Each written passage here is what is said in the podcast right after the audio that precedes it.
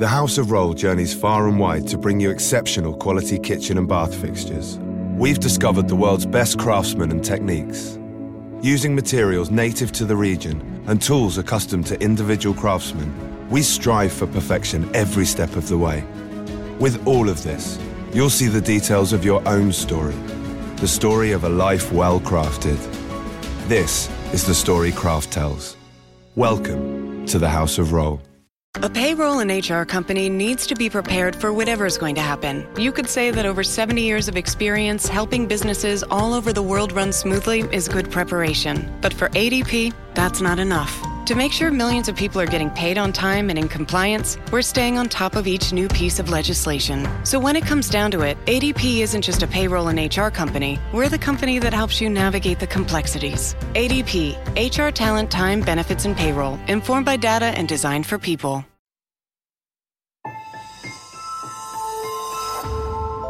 Durante años, se pensó que el Yeti vivía en los Himalayas.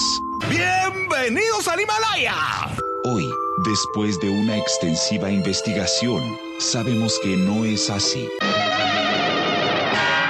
El Yeti está en México.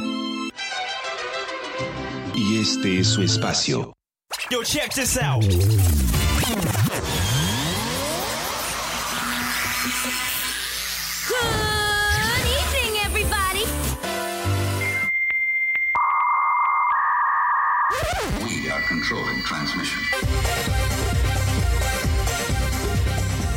Estás escuchando la nueva temporada de La era del Yeti. Tecnología, Actualidad, arte, música, entretenimiento, sexualidad. Política. y mucho más. En este espacio, la era del Yeti.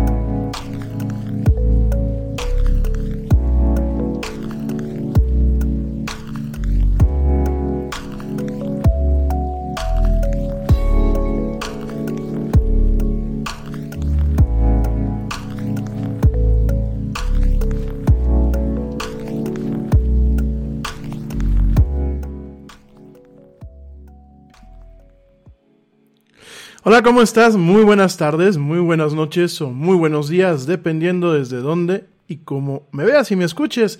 Como siempre, bueno, pues te doy la más cordial bienvenida a esto que es la mañanera del Yeti, de la era del Yeti. Yo soy Rami Loaiza y bueno, como siempre, pues me da un tremendo gusto estar contigo hoy, miércoles, miércoles primero de julio. Por fin, por fin ya es julio. Por fin ya vamos a mitad de este año. Y bueno, te doy la bienvenida a este programa en donde nos encanta hablar de mucha actualidad, mucha tecnología y muchas, muchas otras cosas más. Gracias a toda mi gente que me acompaña, que me acompaña en esta emisión en vivo a través de eh, la plataforma Spreaker para la gente que solamente me está escuchando y a través de Facebook Live a través de Twitch y a través de YouTube para la gente que también me está viendo. Asimismo, te recuerdo que si no pudiste ver o escuchar esta emisión, puedes hacerlo a través de eh, Facebook y de YouTube y de Twitch, que bueno, están guardando un registro de pues los programas que tenemos hacia el aire y por supuesto a través de Spreaker en diferido, pero también a través de plataformas como lo son Spotify, iHeartRadio, TuneIn, Stitcher, Deezer, Castbox, Pocket Casts y por supuesto las aplicaciones nativas de Google y de eh, Apple en cuanto al tema de podcast. Así que bueno, eh, ¿dónde está el Yeti? El Yeti está en donde quiera que tú estés a la hora que tú lo desees. Gracias por acompañarme. Pues sí, hoy toca Yeti. Tenemos una agenda bastante interesante el día de hoy. Arrancamos, pues, para variar un poquito tarde. Pero bueno, aquí estoy contigo. Vamos a estar platicando, bueno, vamos a retomar un poquito el tema de esta aplicación de Randonáutica que estuvimos platicando el día de ayer. Pero aquí algunos de ustedes me dijeron, oye, pero es que te quedaste como que lo más interesante. Te voy a explicar, bueno, quiénes son los creadores, te voy a explicar cómo en teoría funciona. Eh, aquí hay una serie de cuestiones que son como muy eh, términos esotéricos, ya desde el punto de vista de que supuestamente utilizan un tema cuántico para decirte a dónde caminar, qué hacer y cómo hacerlo. Te voy a platicar algunos casos, algunos casos que hubieron al respecto en torno a Randonáutica. El que te acabo de decir, bueno, el que te platiqué el día de ayer, te compartí el link para que lo vieras. Es un caso documentado, es un caso que hubo. Hay algunos casos más alegres. Yo ayer veía, me puse en TikTok a buscar pues algunos eh, videos cortos sobre esta aplicación. Hay un caso un poco más alegre en donde una, muchacha fue al punto que le decía randonáutica y aparentemente se encontró con un perro con un perrito que eh, con correa y todo, supongo yo que después lo habrá puesto pues en algún habrá subido su foto para que lo encontrara su amo, porque me queda claro que ese perrito tenía amo. Detalles así, a una muchacha también la guió a una balacera. Eh, esto todo en Estados Unidos, aquí en México no, no, me ha tocado ver, a pesar de que estuve buscando, no me ha tocado ver nadie que reporte cosas de randonáutica, por lo menos en TikTok. Sin embargo, bueno, la aplicación, pues quizás algunos sean algunos hoaxes o algunos, eh, pues algunos fraudes, si lo quieren ver así, bien montados, otros realmente no sé qué, no sé qué pensar de verdad de la aplicación.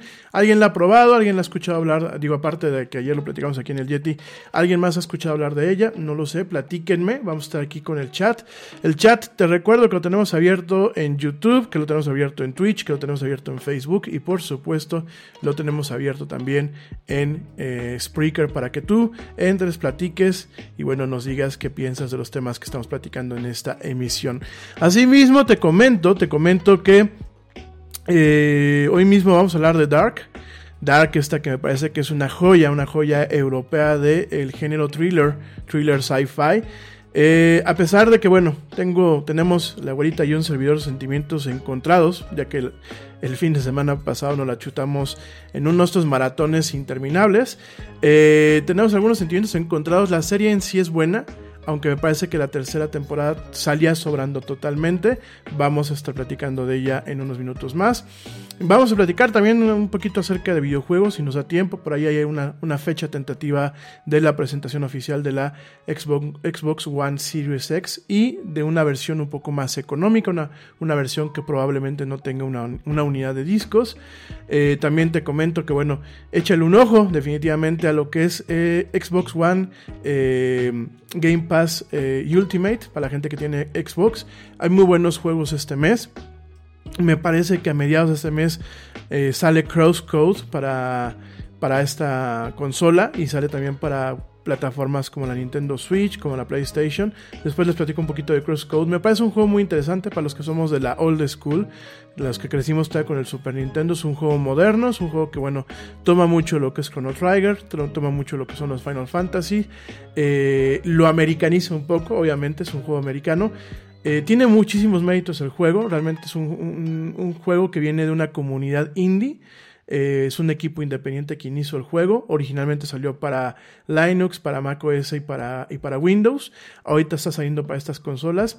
Pero aparte es un juego que tiene mucho mérito porque es un juego totalmente completo. Es como un juego de la Super Nintendo. Obviamente un poco más largo y, con gráficos pues bastante modernos. Pero es un juego que se hizo totalmente en JavaScript. Es un juego que utiliza un motor, un motor especial. Y es un juego que de verdad, bueno, vale la pena. Vamos a estar platicando de él. También la gente que me ha estado. Van dos o tres personas que me mandan, me dicen que me mandan mensajes cuando estoy luego en el Xbox. Una disculpa, no, no, no sé si no me llegan, no sé si no les he hecho caso. Un juego que ya me trae muy picado, aunque ya es un juego viejito. Es el Red Dead Redemption. Me parece que es un juego espectacular, la, la, 2. No, no había jugado, ni había jugado el 1. Yo soy más de los Grand Theft Autos. Pero definitivamente es un juego espectacular. Vamos a estar platicando de él, aunque ya es viejito. Y bueno, estar platicando de un juego, un eh, perdón, un anime, un anime mexicano que va a estar llegando a Crunchyroll en estos en este año. Vamos a estar platicando de eso y de mucho más. Pues en esta emisión, en esta emisión de miércoles, miércoles primero de julio de la mañanera del Yeti. Gracias de verdad a toda la gente que me acompaña, gracias a toda la gente que me manda mensajes, gracias a toda la gente que, bueno, pues estamos aquí, aquí sobreviviendo el día, ¿qué- ¿en qué vamos? Yo creo que vamos en el día 120 de la pandemia. Yo ya lo siento como que llevo casi seis, seis meses este, encerrado y sufriendo este tema, pero bueno. Saludos a la güerita que está por aquí conectada. Te mando un beso, mi amor. Saludos a los papás del Yeti, que espero que ya me estén por ahí escuchando. Saludos, bueno, a toda la gente que usualmente nos escucha de todas partes del mundo. Realmente este es un esfuerzo que afortunadamente, gracias a la tecnología, pues llega a todas partes. Gracias a toda la gente que nos sigue apoyando. Gracias a toda la gente que nos sigue mandando buenas vibras. Traemos muchas cosas para este año. Tengan un poquito de paciencia, pero tenemos muchas cosas, muchísimas cosas para este año. Le mando un besote a mi amor, que está por aquí por Spreaker. Y bueno, vamos a empezar. Miren, mi gente, traemos un tema, eh, aparte de la agenda normal, traemos un tema eh, que es con el que voy a abrir el programa. Eh, sobre todo, bueno, es un, es un tema que ahorita a los mexicanos nos compete. Eh, quizás otros países, sobre todo los europeos, pues ya estén muy en un, paso más adelantado con el tema de esta legislación que se, se, está intentando pasar. Es una legislación complementaria aquí en México, una legislación complementaria a lo que son un paquete de leyes que intentan homologar nuestros sistemas de comercio y en algunas partes el sistema legal con lo que son nuestros vecinos, eh, Canadá y Estados Unidos en el tema del TIMEC, ¿no? Y este paquete de leyes pues ha ocasionado recientemente protesta por eh, asociaciones y expertos aquí en México de ni censura ni candados. De hecho es el hashtag que se está utilizando en las redes sociales, que es un eh, mecanismo, un mecanismo que se está planteando por parte de la legislatura actual, de la, de la Cámara eh, de Senadores y la Cámara de Diputados actual. Obviamente ahorita ya se autorizó en la Cámara de Senadores, se manda que los diputados pues la dictaminen y la manden de regreso. Eh, esta ley, miren, ustedes saben, digo, no engaño a nadie. Eh, lo, tengo que, lo tengo que decir abiertamente porque pues también eh, pues es mi programa, ¿no? Yo creo que todos los programas tienen una, una línea, una línea editorial. Algunos, algunos eh, programas o algunos contenidos llevan una línea editorial que proviene de una empresa, algunos otros llevan una línea editorial que proviene directamente a la persona que está. Ustedes saben que pues yo no voy de acuerdo con el gobierno de este país eh, en nada, y de hecho creo que en mi vida he ido de acuerdo con el gobierno de este país, llámese gobierno panista, llámese gobierno priista, llámese gobierno de Morena, realmente... No, yo creo que hemos tenido malos gobiernos. Y creo que hemos ido de mal, mal, mal, mal a peor, ¿no? Dicho todo esto, y lo digo con todo respeto, yo también para que sepan pues a qué atenerse cuando sintonizan este programa, eh, no quiero engañar a nadie, yo tengo mis puntos de vista, puntos de vista que intento respaldar sobre un consenso generalizado de lo que me, me muestra lo que es la realidad, intento tanto leer contenidos que pueden ser afines a como pienso, como contenidos que no lo son. Entonces, eh, definitivamente, pues yo me voy a los resultados. Yo como Santo Tomás de Aquino, que bien dicen que es el padrono de la carrera de Ciencias de la Comunicación, eh, o de Comunicación Audiovisual, como fue en mi caso. Eh, yo hasta, ver, no ver, no creer, y, veo, y me baso en lo que veo que tengo enfrente. Yo veo las cifras duras, yo veo pues eh, cómo sufren amigos míos, cómo yo mismo estoy sufriendo, cómo muchas personas, pues ahorita, además de la pandemia, estamos sufriendo pues el principio de una crisis económica que comenzó no desde ahorita, sino ya tiene un rato, no en la pandemia. Y dicho todo esto, amigos míos, lo que sí quiero dejar bien claro, porque no quiero que se me venga nadie de encima, eh, la ley que está intentando pasar Morena, aunque bueno, ya la, está, ya la pasó, si nos vamos a la, parte esencial, yo miro a la parte esencial, eh, una ley de protección al copyright es necesaria en este país. Un, una ley estructurada no solamente para la parte eh, en línea, sino una ley que realmente le dé una cierta fortaleza jurídica a lo que es el INPI, nos den canales y ventanillas más accesibles para poder pues hacer valer nuestros derechos como ciudadanos, como empresas, como propiedad privada, para defender lo que es la propiedad industrial y la propiedad intelectual. Creo que ya estuvo suave de que la piratería sea como que parte, parte de un modelo de negocios de este país. Eh, la piratería se aplaude de una forma cultural, creo que muchas veces lo hemos platicado. La piratería es un problema que nos aqueja y que en muchos aspectos no nos deja crecer, porque no solamente pirateamos lo que son los contenidos eh, importados, sino también pirateamos los contenidos nacionales, ¿no? Yo entiendo entiendo también la realidad de nuestro país, en donde muchas veces el que tú vendas un disco pirata, perdón, el que tú vendas un disco pirata a lo mejor es la única forma de ganarte la vida. Entiendo que nuestro país tiene demasiados idiosincrasias que en ocasiones pues se generan lastres culturales y sociales en torno a tomar o a adoptar buenas prácticas. Lo estamos viendo con la pandemia, obviamente con el tema de la economía, pues qué podemos decir. Entiendo muchísimas cosas, gente, y intento ver todos los parámetros de la moneda, pero bueno, esencialmente a que me voy, esta ley, esta ley que se está intentando pasar, lo esencial es un trabajo que México tendría que haber hecho hace muchos años, que es realmente empezar a ubicar el contexto de lo que son los activos digitales, realmente tratar de entender que los activos digitales tienen un costo, un costo, por ejemplo, en el caso de un software, en el caso de un video, en el caso de cuestiones que están ahí, que llevaron un trabajo para crearlas y que creo que realmente necesitan una protección. Me parece también, me parece también oportuno decir que necesitamos encontrar un punto medio, no podemos radicalizarnos y tomar la postura norteamericana, que para allá voy, para allá voy, denme un segundo. No podemos tomar la postura norteamericana, que es una, una postura que más que ayudar muchas veces al avance de la propiedad intelectual y de la, propiedad eh, industrial, eh, más allá de muchas fomentar un avance en la ciencia, eh, en la medicina, en el avance, por ejemplo, para encontrar errores en, el software y poderlos parchar en tiempo y en forma, o el poder sacarle el máximo jugo al dispositivo que compramos, al dispositivo electrónico que tanto trabajo nos costó comprar. Eh, creo que el problema que estamos viendo ahorita es que vamos a agarrar la postura radical que en Estados Unidos se, tomó, para, para allá voy, denme un segundo, y para mí ese creo que sería el principal problema de lo que nos estamos enfrentando ahorita. Creo que es una ley mal entendida, es una ley que responde no al emprendedor, no a las startups, no al pequeño negocio, sino que responde realmente a los deseos corporativos, lo que se está intentando pasar. Quiero dejar muy claro este contraste. Por un lado, estoy totalmente de acuerdo que debe de haber un conjunto, un paquete de leyes que nos den más poder a la gente que nos sentamos a hacer, por ejemplo, un podcast, que nos sentamos a hacer un libro, que nos sentamos a hacer una obra de arte, que nos sentamos a hacer una canción, un video musical, que nos sentamos a hacer, por ejemplo, una campaña de publicidad, digo, ya, ya que estamos centrados en detalle, o que tenemos una marca, una marca que muchas veces no es una marca de alto nivel, sino es una marca creada por emprendedores, ¿no? Una marca que a lo mejor nos costó mucho trabajo en algún momento lanzar, con eh, productos de consumo, con productos con cuestiones y que a lo mejor pues se piratee sin, eh, sin ningún tipo de escrúpulo ni ningún tipo de castigo, ¿no? Me queda muy claro que los contenidos en internet deben de ser protegidos y se le debe de dar el crédito, no solamente de palabra, sino el crédito también inclusive cuando sea monetario a la persona, a las personas o a las empresas que lo crean. Me queda muy claro esta parte.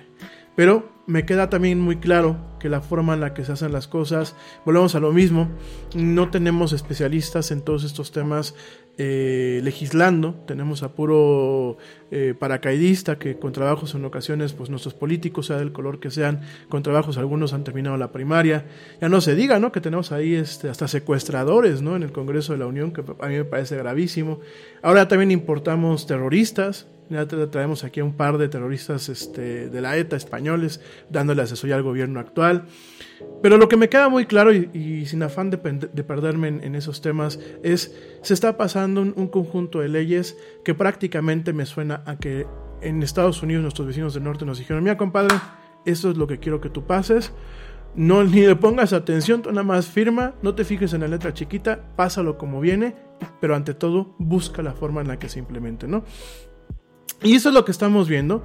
Eso es lo que estamos viendo en donde eh, realmente eh, nos, nos, topamos con algo que parte, pues, si nos vamos un poquito a la historia, desde que el software eh, empieza a volverse un software comercial. Los primeros indicios de una búsqueda por proteger los contenidos en línea, bueno, pues los contenidos digitales, porque todavía no hablamos de la en línea en aquel entonces. Los primeros, pues, eh, esfuerzos, digámoslo así, provienen de Bill Gates en sus primeros años de Microsoft. Fue en 1976, justamente el 3 de febrero de 1976, cuando se escribe una carta abierta sobre el problema de compartir el software entre los aficionados en las computadoras caseras, ¿no? Me pareció que, bueno, Bill se adelantaba algo, a pesar de que en aquel entonces, pues el simple hecho de tener una computadora casera era una gran inversión, como ahorita, pero en aquel entonces era aún un poco más. London Stock Exchange Group is here to be your essential global markets infrastructure and data partner, where open isn't just a platform, but a philosophy, giving you the freedom to make your mark in the world.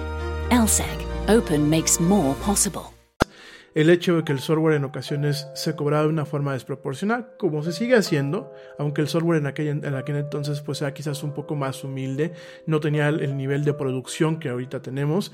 Entonces, viendo todo este tipo de cuestiones, yo lo que veo, yo lo que, eh, lo que podemos entender de la historia es que sí, había la necesidad desde hace muchos años de tratar de entender lo que es el software como un activo de una empresa, un recurso que se debe de proteger, de que no se debe de compartir a diestra y siniestra, de que realmente pues de alguna forma se evite la piratería.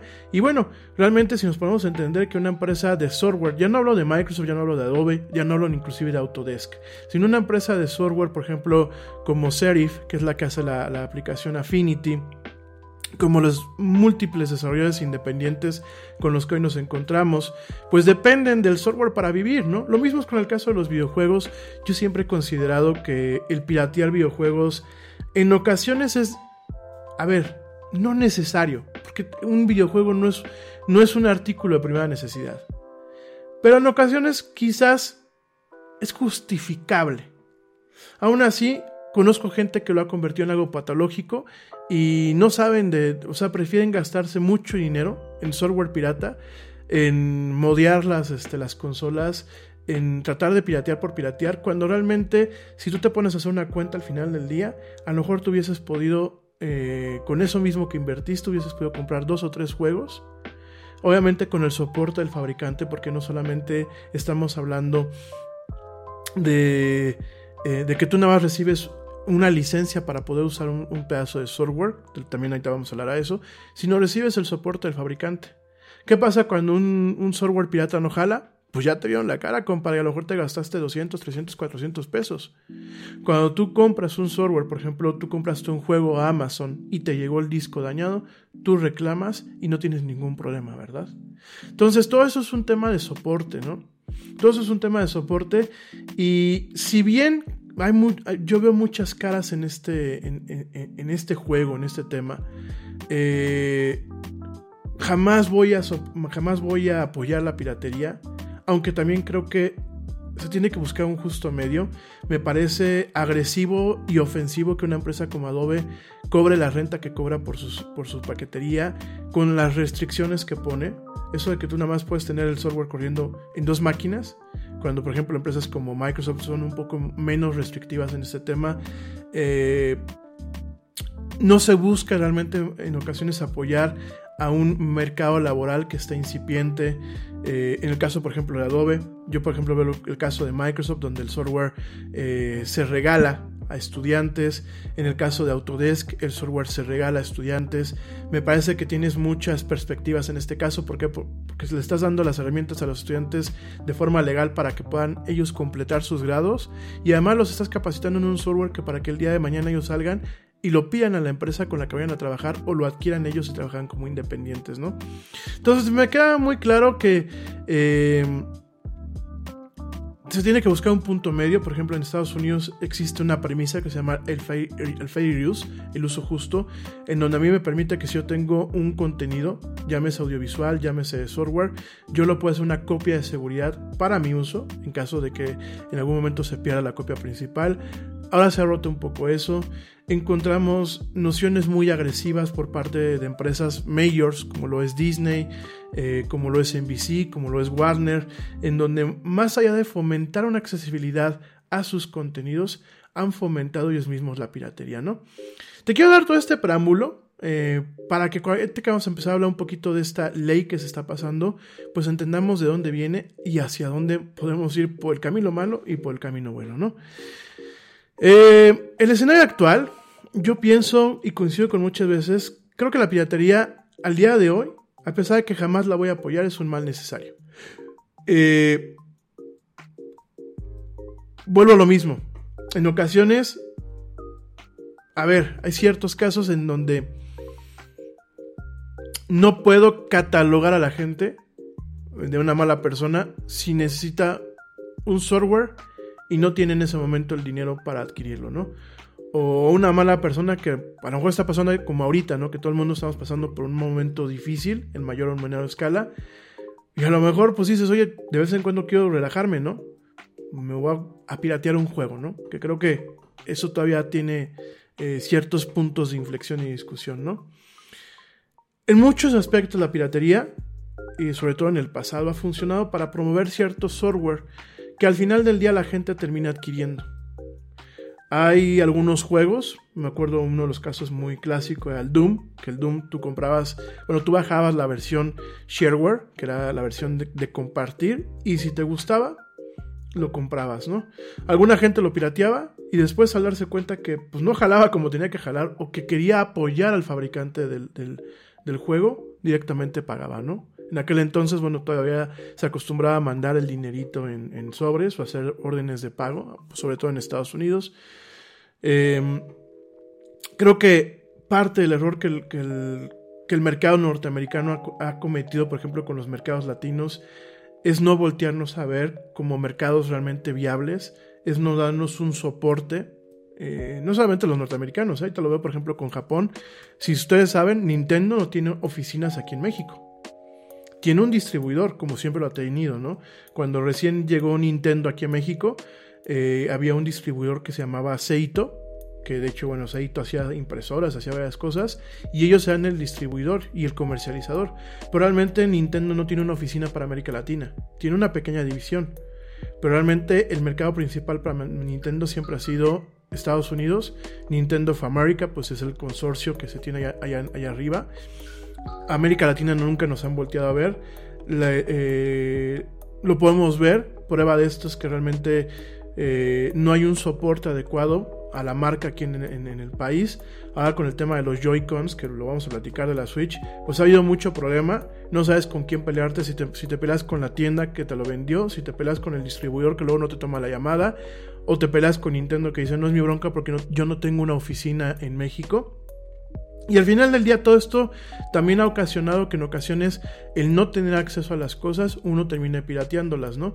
O en el caso, por ejemplo, de empresas como Adobe que no adecúan sus precios a la realidad de cada mercado, cosa que Microsoft sí hace. Digo, mucha gente odia a Microsoft porque se volvió un tema como de como de socialismo digital, ¿no? Todo el mundo decía, es que es el capitalista y Microsoft y maldito Bill Gates, su maldito güerito y no sé qué, porque así muchas veces pasaba, ¿no? Déjenme, se los digo, hay que decir las cosas. Todavía hay mucha gente en gobierno que toma las decisiones de contratar software de código abierto por disque un palo a, Microsoft, cuando realmente, amigos míos, el palo se lo están dando ellos, porque el software de código abierto lo compran y muchas veces sin contratos de, de servicios, sin contratos de mantenimiento, ¿no? Entonces, eh, y muchas veces este por, por, temas ideológicos, ¿no? Yo no compro nada a Microsoft porque no le quiero comprar nada a Microsoft porque ¿por qué lo voy a enriquecer más, no? Digo, mentalidades, ¿no? mentalidades de, este, de, esta obra gracia, ¿no?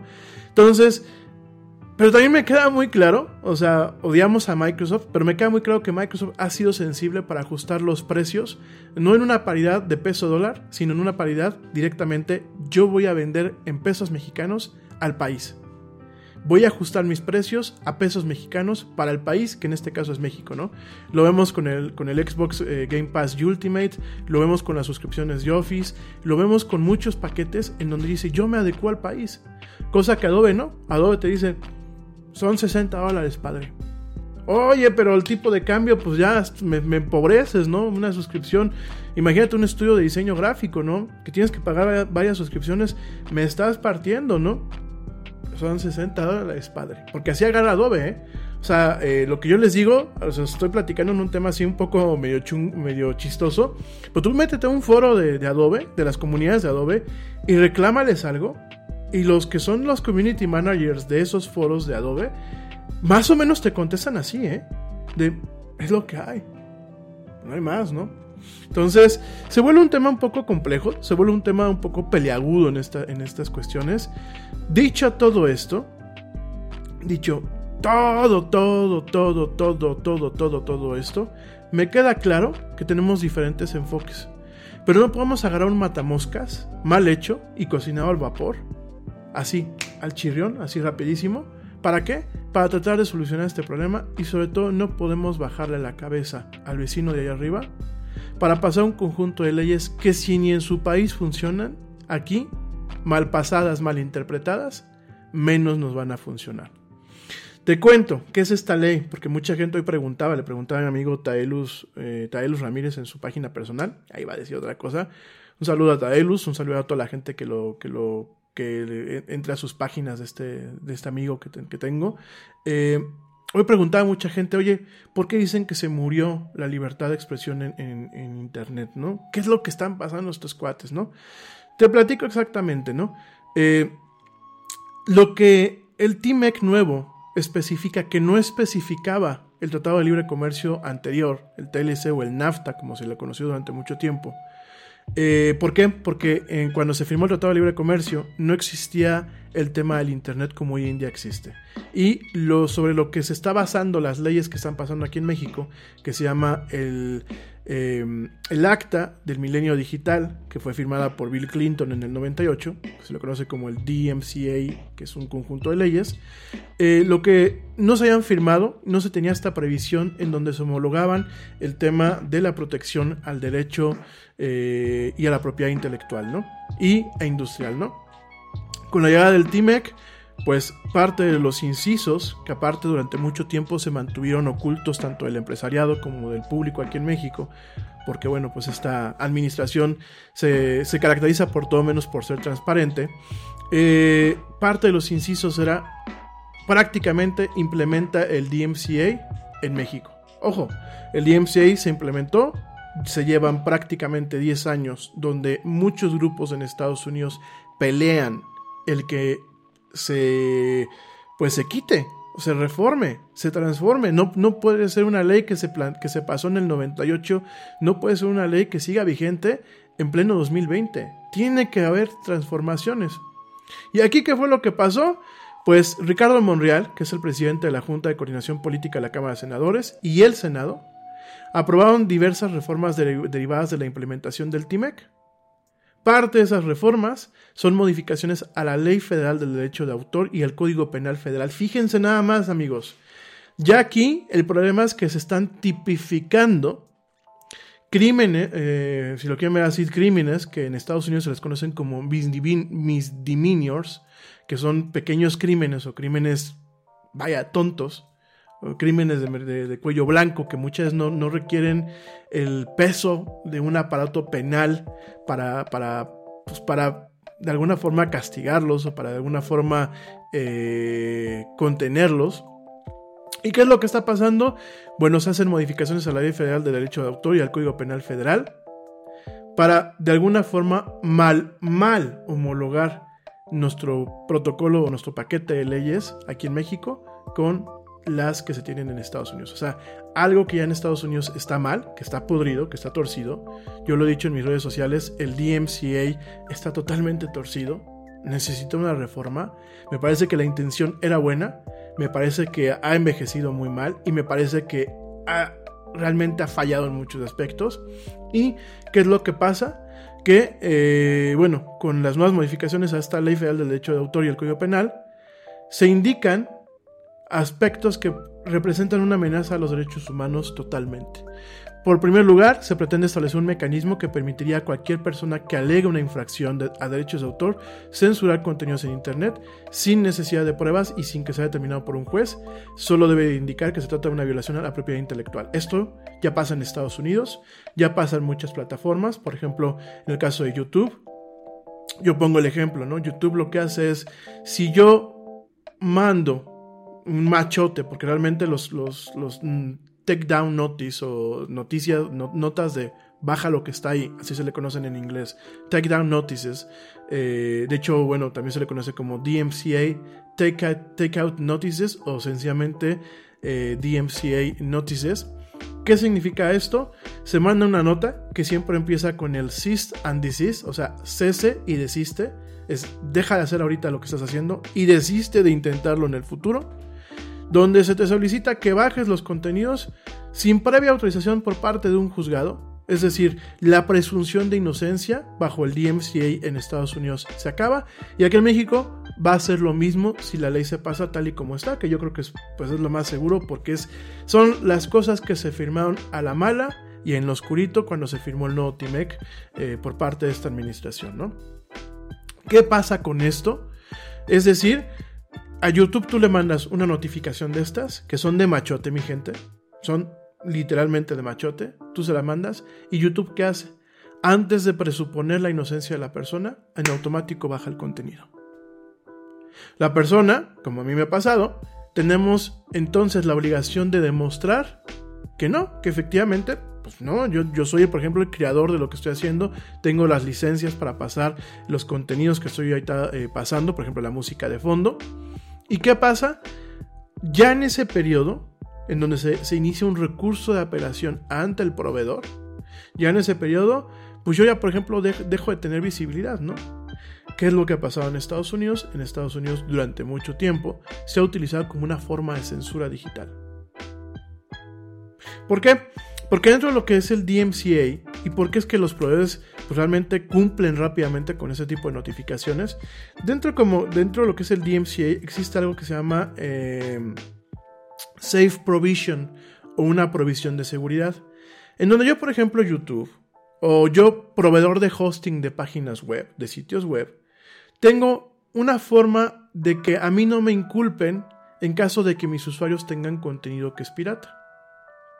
¿Cuál es esa forma? En ese momento yo agarro y digo, yo no le pregunto al usuario si es culpable o es inocente. Yo ceso el funcionamiento de la cuenta del usuario y desisto de subirla hasta que la solución no se aclare. Ahora, en Estados Unidos esto ha sido pésimamente mal utilizado. Ah, eh, hay una parte también del DMCA que también se va a homologar aquí en México, en donde eh, yo, por ejemplo, no puedo, yo no puedo, eh, por ejemplo, desarmar mi iPhone, ¿no? No lo puedo modificar. ¿Por qué? Porque Apple puede alegar de que yo eh, estoy, bueno, yo sí lo puedo hacer de forma privada, ¿no? Pero si yo, por ejemplo, encuentro algo para que la antena del iPhone funcione mejor, ¿no? O para que la batería funcione mejor. O para poder instalar programas que no, este, que no autoriza Apple, ¿no? Como pasa en Estados Unidos con todo el tema del jailbreak, que así se le conoce a, aquel procedimiento que te permite que tú instales aplicaciones que no están autorizadas por Apple en tu teléfono, ¿no? Entonces, ¿qué pasa? Apple puede agarrar y decir, ¿sabes qué? El Rami lo compartió, ¿no? Dio un tutorial en donde estoy mostrando cómo se puede modificar el teléfono para que a lo mejor el teléfono, en vez de que nos dure un año, nos duren tres o cuatro años, ¿no? Para que la antena funcione mejor, para que la batería funcione mejor. Apple puede alegar, bajo las, las premisas y recursos que da el DMCA en Estados Unidos, él puede alegar que yo estoy rompiendo patrones de seguridad que violan su propiedad intelectual. De hecho, en algunos momentos Apple ha hecho ese tipo de alegaciones. Y el simple hecho, fíjense nada más lo ridículo, el simple hecho de abrir un, dispositivo y hacerlo público, en algunos casos ha ocasionado inclusive que se levanten demandas judiciales. En muchísimos casos. Entonces, ¿qué pasa? Apple puede alegar eso. Y en automático, a mí me bajan el video aunque yo esté a lo mejor apegándome a un tema de una, un uso justo o una causa justa, a mí me bajan el video y corro el riesgo de que Apple me pueda demandar y entambar. Así. De algo que, que de enteramente civil o mercantil pasamos a un tema penal. Y esa es la otra parte que se está homologando aquí en México, ¿no? Se contemplan hasta 10 años de cárcel para quienes eludan candados digitales, aun cuando sea necesario para proteger la seguridad, privacidad, ejercer derechos o reparar dispositivos tecnológicos, mi gente. Lo que les estoy diciendo. Se contemplan, escuchen bien, por eso todo el mundo estamos estados. Se contemplan hasta The House of Roll journeys far and wide to bring you exceptional quality kitchen and bath fixtures. We've discovered the world's best craftsmen and techniques. Using materials native to the region and tools accustomed to individual craftsmen, we strive for perfection every step of the way. With all of this, you'll see the details of your own story, the story of a life well crafted. This is the story Craft tells. Welcome to the House of Roll. Te preocupas por la salud de tu familia y hoy un sistema inmunológico fuerte y una mejor nutrición son más importantes que nunca. Es por eso que los huevos Egglands Best te brindan más a ti y a tu familia. En comparación con los huevos ordinarios, Egglands Best te ofrece 6 veces más vitamina D y 10 veces más vitamina E, además de muchos otros nutrientes importantes, junto con ese delicioso sabor fresco de granja que a ti y tu familia les encanta. No son tiempos ordinarios, entonces, ¿por qué darle a tu familia huevos ordinarios? Solo Egglands Best. Mejor sabor, mejor nutrición, mejores huevos. 10 años de cárcel para quienes eludan candados digitales. Y vean la siguiente parte. Aun cuando sea necesario para proteger la seguridad, privacidad, ejercer derechos o reparar dispositivos tecnológicos. Estos dos temas son muy amplios. Vamos a pensar, fíjense nada más, el alcance de esta ley mal, mal operada y la llave que le están dando a un régimen como el que tenemos que pues tiene tintas de totalitario, ¿no? Vamos a pensar que el día de mañana, aquí a los eh, personajes que tenemos de políticos, se cansan de todas las agresiones en internet y bueno, ya saben, porque aparte son mártires, ¿no? Pasaron 18 años jode y jode y jode y jode y ahora ya son mártires, ¿no? Porque pobrecitos, ¿cómo los atacan, no? Pobrecitos. Entonces, este, vamos a pensar que el día de mañana al viejito que tenemos, al loquito que tenemos de presidente, se le dispara una neurona y dice, quiero bloquear todo lo que es Internet. No quiero que tengan acceso a Facebook, no quiero, acceso, no quiero que tengan acceso a Instagram, no quiero que tengan acceso a WhatsApp. Y me van a decir, eso es imposible. No, mi gente, eso no es imposible. Volten a ver a China, la gente que le encanta defender a los chinos, volten a ver. Volten a ver a China. En China no entra Facebook, no entra Google. Volten a ver. Volten a ver a Rusia también. O sea, estos, eh, a veces estos ídolos que nosotros nos vamos formando, eh, porque van pues en contra del, del, del yankee, los yankees son el, culpable de todos los males en este mundo, eh, a veces esos ídolos son iguales o peores que, los, que, el, que el gigante que queremos tumbar, ¿no? Entonces, ustedes volten a ver estos países, volten a ver Irán, que Irán tiene la facilidad de mover un switch y dejar a medio, a medio, a medio país totalmente desconectado del Internet exterior, lo mismo que Rusia. Volten a ver. Y ustedes me van a decir, no es posible, sí es posible, mi gente. Entonces vamos a pensar que el viejito hace eso. Y los más tequis salimos y decimos, tequis de, no de tequisquiapan, sino de tequis, de, de güeyes que nos gusta la tecnología, ¿no? Salimos y decimos, no hay bronca, vamos, tenemos una VPN y con la VPN nos saltamos ese candado, nos saltamos esa barrera. Bajo esta ley que están proponiendo estos señores, eso a mí me, a, mí me podría contemplar hasta 10 años de, de cárcel porque estoy eludiendo un candado digital. Porque está muy claro lo que dice, aun cuando sea necesario para proteger la seguridad, privacidad, ejercer derechos o reparar dispositivos tecnológicos. En Estados Unidos había una controversia muy grande, mi gente, muy, muy grande, porque se perdió el derecho a reparar.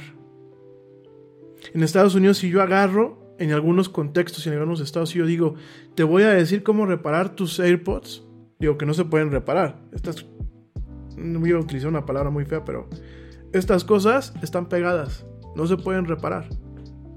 Estas son desechables, como muchas cosas que hoy en día se salen, ¿no?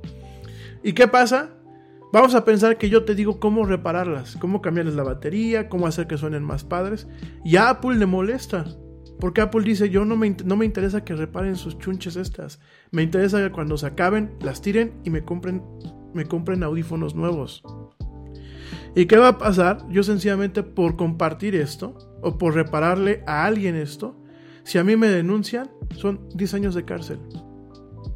Con los coches, ¿qué pasa? Llegó una eh, hubieron provisiones en Estados Unidos donde se prohibía conectarte al puerto ODBC, que es un puerto eh, estándar en prácticamente todos los coches, es un puerto de diagnósticos, y hubieron empresas a las cuales se les demandó por crear dongles y por crear chacharitas para poderse conectar ahí, para poder diagnosticar el coche Y para que, en vez de que a lo mejor lo lleven la, a la agencia, digo que en, en, Estados Unidos pues es más factible que lo puedas llevar a un taller mecánico, porque allá pues los mecánicos estudian un poco más, perdónenme, hay mecánicos mexicanos que como les va mal aquí en México se van para allá y allá les va muy bien, pero allá estudian, allá se capacitan, se capacitan hasta en las marcas, acá ves muchas veces no. Entonces, ¿qué pasa? Para evitar estos mercados del, del taller mecánico de Pueblito o de, del tío John, Ah, pues muchas, muchas empresas dijeron, no, tú no puedes. Y si tú conectas tu coche a, a, un, a, un, a una interfaz o DBC2 sin mi autorización, si yo te denuncio, aunque sea tu coche, tienes cárcel. Y señores, esto es lo que se está pasando en México. En un país donde no existen las previsiones legales para generar una presunción de inocencia en cuestiones, en cuestiones más, más, más puntuales. Vaya, aquí en México primero te, entamban y después te enjuician y después ven si, si, si eres inocente o no, ¿no?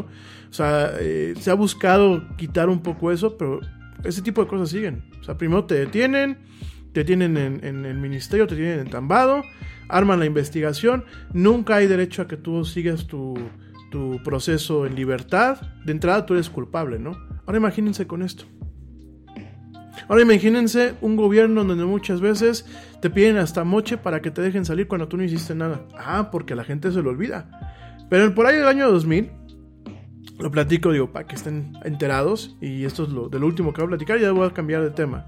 Este, por ahí del año 2000, en la Ciudad de México, se reportaban muchos robos de teléfonos celulares. Como siempre, ¿no? Pues la Ciudad de México, pues es como como el valle del raterismo, ¿no? Entonces, este, van a decirme la gente que me escucha afuera, ay, qué feo hablas de tu país.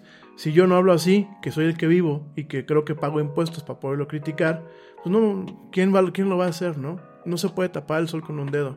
Y creo que a los mexicanos eso es algo que nos ha afectado, el tapar el sol con un dedo, ¿no? Pero bueno, en México, en la Ciudad de México, había, un, había una temporada en donde pues, aumentaron el tema. Curiosamente, cuando el que está el viejito loquito que tenemos ahorita de presidente, este, estaba de, de regidor de la ciudad, curiosamente, aumentó la criminalidad, curiosamente.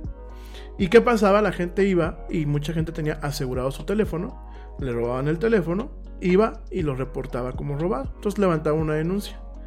Para bajar las denuncias, no solamente de los teléfonos, sino en general, se pasaron leyes en donde se tipificaba como algo penal el hecho de dar una declaración falsa. Que a mí, oigan, me parece excelente. No se puede andar este, levantando este, actas y levantando declaraciones que últimamente son falsas. Aquí en China son penadas. Pero como, como, realmente nuestro sistema judicial tiene muchas fallas, ¿qué pasaba? Y, y, y hubo muchos casos, están documentados. ¿eh? Llegaba alguien, oye compadre, pues me robaron mi teléfono. Y el del ministerio te le decía, ah, ok, me estás dando una declaración de... Me estás dando una falsedad de declaración, pero ¿por qué? Porque a mí no me consta que te hayan robado tu teléfono en el metro. Oye, pues si, si estoy viniendo a levantar un acta, me, me, me, me, hicieron, este, me asaltaron a mano armada, me quitaron mis cosas, las viniendo a levantar. Pues mira, compadre, mientras te vas aquí al separo, y si me pagas una lana, porque así agarraban los del Ministerio Público, si me pagas una lana te dejo fuera y digo que no era un, un este, y digo abiertamente que no era eh, falsa de declaración. Pero para mí como el ministerio, para mí lo que me estás diciendo no me cuaja, es, es falsedad, así que mientras te vas al bote.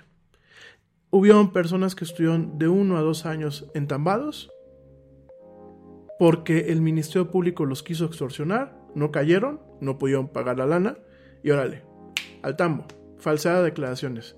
Por supuesto, cuando esto salió, a los pocos meses, pues no, salió a decir el viejito este que habían bajado las tasas de criminalidad.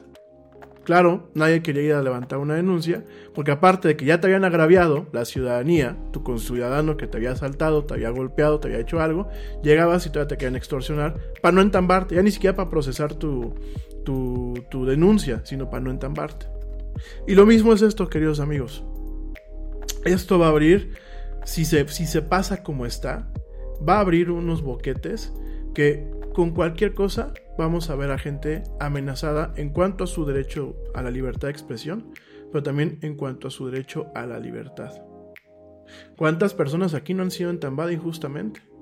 Y se sabe que en México es uno de los países donde los penales tienen más gente inocente que en otros países. Gente que hasta la fecha sigue esperando un proceso. Porque aparte hasta eso nos, ponemos, nos damos nuestro taco y decimos, ah, bueno, pues el proceso de esta persona puede esperar 5 o 6 años, ¿no? Esto es lo que está pasando, mi gente. Te doy las dos principales modificaciones a la Ley Federal de Derecho de Autor y al Código Penal Federal que te dicen, nada más para que sepas por qué nos estamos peleando. Se pretende establecer un mecanismo que permita a cualquier persona que alegue una infracción a derechos de autor censurar contenidos en Internet sin necesidad de pruebas. Fíjense nada más, sin necesidad de pruebas y sin que sea determinado por un juez. Solo deben indicar que se trata de una violación a la propiedad intelectual. Vamos a pensar que a alguien no le gusta lo que estoy diciendo y alegan una violación a la propiedad intelectual con mis contenidos y mientras me bajan. Y se contemplan hasta 10 años de cárcel para quienes eludan candados digitales, aun cuando sea necesario para proteger la seguridad, privacidad, aun cuando sea necesario para proteger la seguridad, privacidad, ejercer derechos o reparar dispositivos tecnológicos. Fíjense esta parte, mi gente. Se las voy a poner estas dos para que vean el impacto de las cosas. Sí, Ivonne. Saludos a Ivonne y saludos a Lulu Chávez y saludos a mi mamá. Eh, si se descompone tu PC y la llevas a reparar, ¿puedes estar cometiendo un delito? Sí. Si el fabricante no autoriza, no autoriza que eh, tú puedas reparar tu computadora, por ejemplo Apple. Apple se sabe que no se pueden sus máquinas prácticamente actualizar. Tú tienes una MacBook Pro y la memoria ya viene soldada a la tarjeta, ¿no? Ya, por ejemplo, máquinas como Microsoft, eh, de Microsoft, por ejemplo, la Surface. A mí me gusta mucho la Surface y de hecho la recomiendo. Pero la Surface se te descompone, no hay forma de arreglarla. Sin embargo, ellos dicen, órale, ¿te quieres hacer bolas con tu máquina fuera de garantía? Hazlo. Pero si el fabricante expresamente dice, yo puse un candado digital o yo prohibí que tú puedas abrir la máquina y repararla, ellos te pueden denunciar. Vamos a un caso muy sonado, este Ivonne. Eh, hace unos años eh, se logró eh, encontrar lo que era la llave de encripción de los DVDs. Fue un tema que fue muy sonado. Tendrá a lo mejor 15, 16 años, pero fue un tema muy sonado. Esta llave de encripción se empezó a publicar por todas partes. ¿Qué era lo que hicieron? El lobby, el lobby que crea estas llaves que se llama la MPAA, que es la Motion Picture Association of America. Estas llaves, aparte de que fue un escándalo y a la gente que la empezaron a compartir les bajaron, este, les bajaron sus, canales y les bajaron todo. En algunos estados, donde la, hay que recordar que la Unión Americana, los Estados Unidos, cada estado tiene un conjunto de, leyes, al igual que en teoría aquí en México, ¿no? Eh, en algunos estados se lograron levantar cargos penales, cargos penales a la gente que compartió esa información porque estaban eh, violando un candado digital y por lo tanto merecían bote.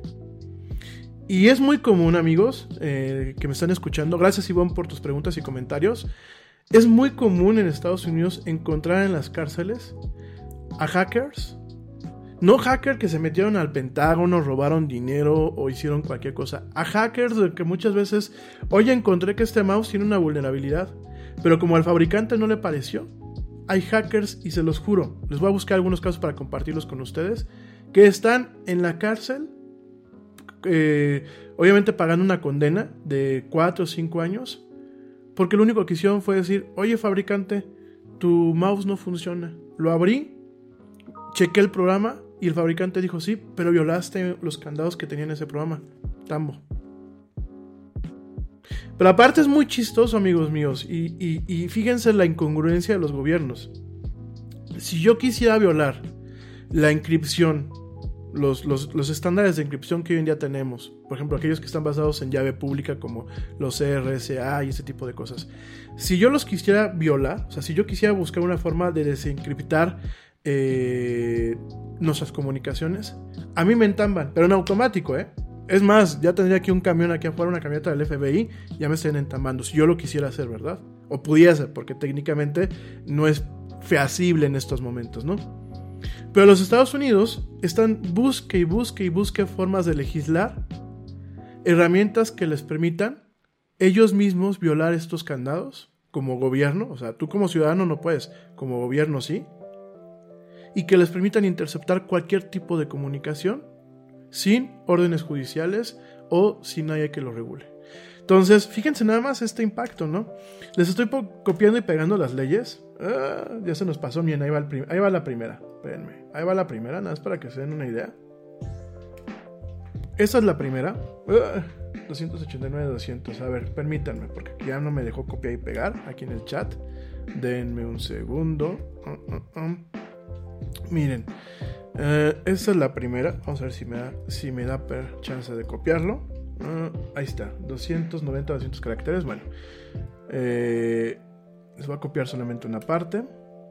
215, ay, no puede ser si no estamos en Twitter. Eh, sin de, de, pruebas, se establecer un mecanismo. A a ver si quitamos el. Miren, esta sería la primera. Ay, no puede ser que ahora por tres caracteres. Bueno, voy a comer unas comas. Amigos, me estoy comiendo unas comas más para que vean. Sin necesidad de caracteres y de pruebas. 202. Voy a comer un punto. Y un espacio. Ahí están. Esa sería la primera que la están pasando. El texto que les estoy copiando es como tal. O sea, como se, está buscando pasar la, ley. No sé si ya apareció. Sí, ahí está. Esa es la primera. Y la segunda, porque obviamente se genera una, un, un par con, la, con el Código Penal Federal. Que aparte, fíjense amigos, es un... Se, los van, los, lo quieren tipificar como crímenes del orden federal. No del orden estatal, del orden federal. Entonces, eh, eso es lo que están tratando de hacer. La idea, eh, me parece, la idea por supuesto que es muy, muy, muy, muy lamentable. Eh, es establecer artículos eh, se establecían artículos como, llamados como el 114 séptimo y octavo y un mecanismo privado de censura en Internet como notificación y retirada, que es el CIS and Desist de los Estados Unidos. Y este obliga a los proveedores de servicios de Internet a remover cualquier publicación o contenido de sus usuarios con una persona alegue que violen sus derechos de autor, sin necesidad de aportar prueba alguna de dicha infracción y sin que una autoridad judicial le ordene tras un juicio que respete las garantías del debido proceso. Eh, aquí en México, tenemos eh, artículos de la Constitución que nos protegen. El artículo 6 y 7 de la Constitución eh, hablan sobre el derecho a la libertad de expresión, lo cual entrarían en un conflicto estos parámetros.